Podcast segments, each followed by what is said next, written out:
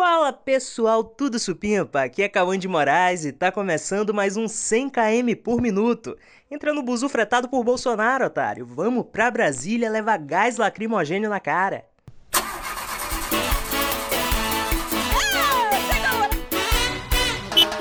Pessoal, vocês têm notado que eu nem tenho aparecido aqui para fazer piada com a situação política do Brasil, porque ela por si só já promove um filme do Leandro Hassum acontecendo aqui diante dos nossos olhos, né? É aterrorizante. Até porque Leandro Hassum só teve graça quando fazia dupla com o finado Márcio Smelling. Hoje só ficou a forçação mesmo. Se a gente for listar aqui as palhaçadas que o governo aprontou esse mês, esse podcast vira um longa-metragem de terror, tal qual o candidato honesto da Globo Filmes. Começando pelos atos do 7 de setembro, né? Os gado tudo reunido em caravana pra passar vergonha. O líder da boiada foi lá, inflamou eles e depois voltou atrás, pediu arrego pro ministro Alexandre de Moraes do STF. Uma coisa que eu gosto muito em Bolsonaro é que ele tem tanta moral, tanto poder político no país, que as parcerias dele são sempre com os grandes. Fernando Collor fez uma declaração de amor lindíssima para Jairzinho nas redes sociais, uma coisa muito bonita. Teve junto com ele na manifestação. Quem apagou o fogo todo para ajudar a amenizar o caos que Bolsonaro criou no país? Michel Temer. Será que eles três têm grupo no Zap, gente? Os presidentes mais populares que esse país já teve? Certeza que se tu procurar velho branco fudendo o Brasil no Xvideos, aparecem esses três. O velho da Van tá com ciúme, inclusive, quer participar. Enquanto o governo de Bolsonaro bate recorde de desaprovação com 53%, Lulinha tá aí na pista, bem à frente dele, nas pesquisas de intenção de voto para 2022. Tem uma galera chateada, gente, com a articulação desse descarado. Esses dias ele lançou que Bolsonaro não devia ser nem chamado de político de direita, que é uma ofensa à direita ideológica. Você não me vem com essa não, viu, Anjão? Bolsonaro é bem de direita, ele até exagera às vezes. O presidente, inclusive, segue uma corrente muito boa da direita, chama fascismo. Pesquisem depois. Outro tweet de Lula que eu gosto muito é esse aqui. Abre aspas. Tanto o agronegócio quanto a agricultura familiar são importantes nesse país. Pergunte ao agronegócio se faltou dinheiro para eles no meu governo. Não faltou. Fecha aspas. Realmente não faltou. É o pai dos pobres e a mãe dos ricos aqui diante de nós, senhoras e senhores. Getúlio vai ter que ceder a coroa dele, não tem jeito. No mesmo tweet, ele diz que defende a reforma agrária, como se uma reforma agrária decente não incluísse a extinção do agronegócio. Mas tá beleza. Como pessoa que cobre muito política na posição de jornalista, esse jogo fica todo muito claro. Lula é sempre acusado de ser um extremo comunista, então ele traz esse discurso ameno, conciliador, que ignora a existência da luta de classes. Podia se filiar ao DEM, viu, Lula? Deixei a dica aí. Aliás, estão noticiando que o Democratas e o PSL vão virar um partido só. Fiquei chocado, inclusive, quando soube, porque eu jurava que já era o Megazord, rapaz. Os dois ajudaram a eleger Bolsonaro, né? Mas voltando a Lula, vocês lembram que na primeira candidatura ele não ganhou, né? Naquela pegada esquerdona mesmo, sindicalista. Aí ele volta mais ameno depois ali nos anos 2000, faz alianças, entende como funciona o jogo político, chega junto com empresariados, banqueiros e é eleito presidente em 2002, depois de algumas tentativas aí. Tem que saber jogar, rapaziadinha. Recentemente ele posou em foto com Isidório, um pastor super homofóbico e bizarro aqui da Bahia. Vocês acham que é à toa, né? Lula quer a parcela evangélica dele, gente. E sinceramente eu espero que consiga, porque para derrubar o genocida não tem jeito, tem que ser mais articulador que ele. O que não pode é perder a ideologia no caminho, né? Infelizmente os partidos que se mantêm fiéis ao que pregam de verdade acabam não conseguindo tanto espaço porque não se colocam nesses acordões mesmo, como acontece com o PSOL, Unidade Popular, mas a esperança é a última que morre. O trabalho de base está aí acontecendo.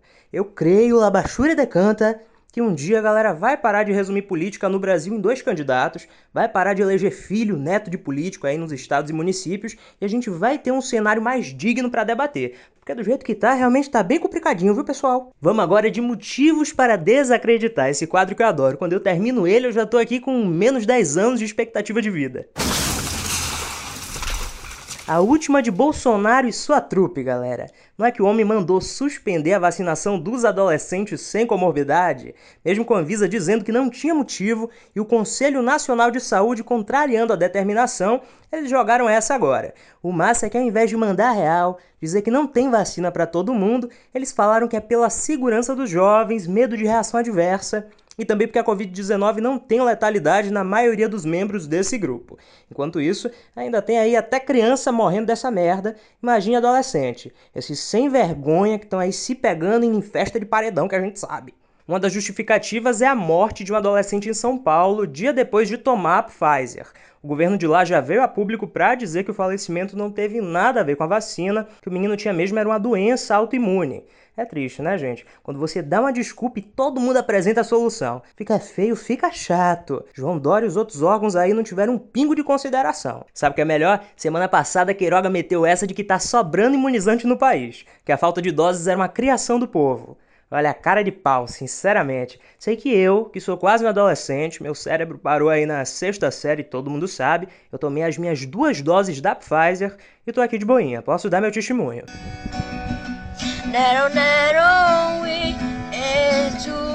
Momento reflitão. Eu tava pensando aqui sobre a minha vida profissional, gente. Eu não sei se vocês sabem, mas eu fiz teatro muito tempo. Aí fui para uma coisa mais segura, né? Que me garante um conforto financeiro. Eu não vou mentir aqui para vocês. Todo mundo sabe que hoje eu vivo tal qual tio Patinhas na piscina de dólares. Isso tudo trabalhando com jornalismo. Ai, galera. Ai, Deus. Mas eu tenho pensado muito em outras carreiras que eu poderia seguir, só para me distrair aqui na mansão, né? Infelizmente, as profissões que eu tenho perfil foram extintas. Eu tinha que ser VJ da MTV, todo mundo sabe disso. Até hoje, quando eu faço publicidade, a vibe é essa, o que é um problema. Esses dias eu tava gravando um texto sobre violência doméstica com energia lá em cima, galera.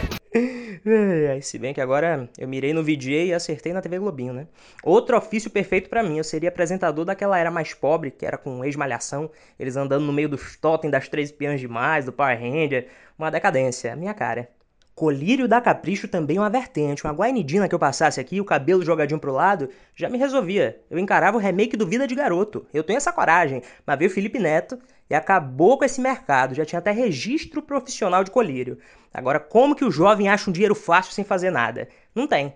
Meus amigos que trabalhavam na VASP em 2012 estão lá até hoje porque não acharam oportunidades.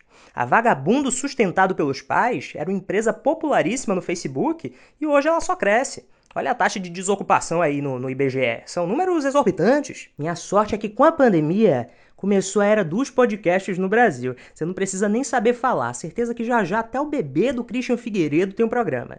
Meu jeito é seguir com isso aqui até dar alguma coisa. As pessoas falam muito, né, que eu tenho rosto para podcast, para rádio, para animação de festa de Halloween. São frentes que eu tô aí disposto a atuar também. É isto, turma. Já dividi muito devaneio com vocês por hoje.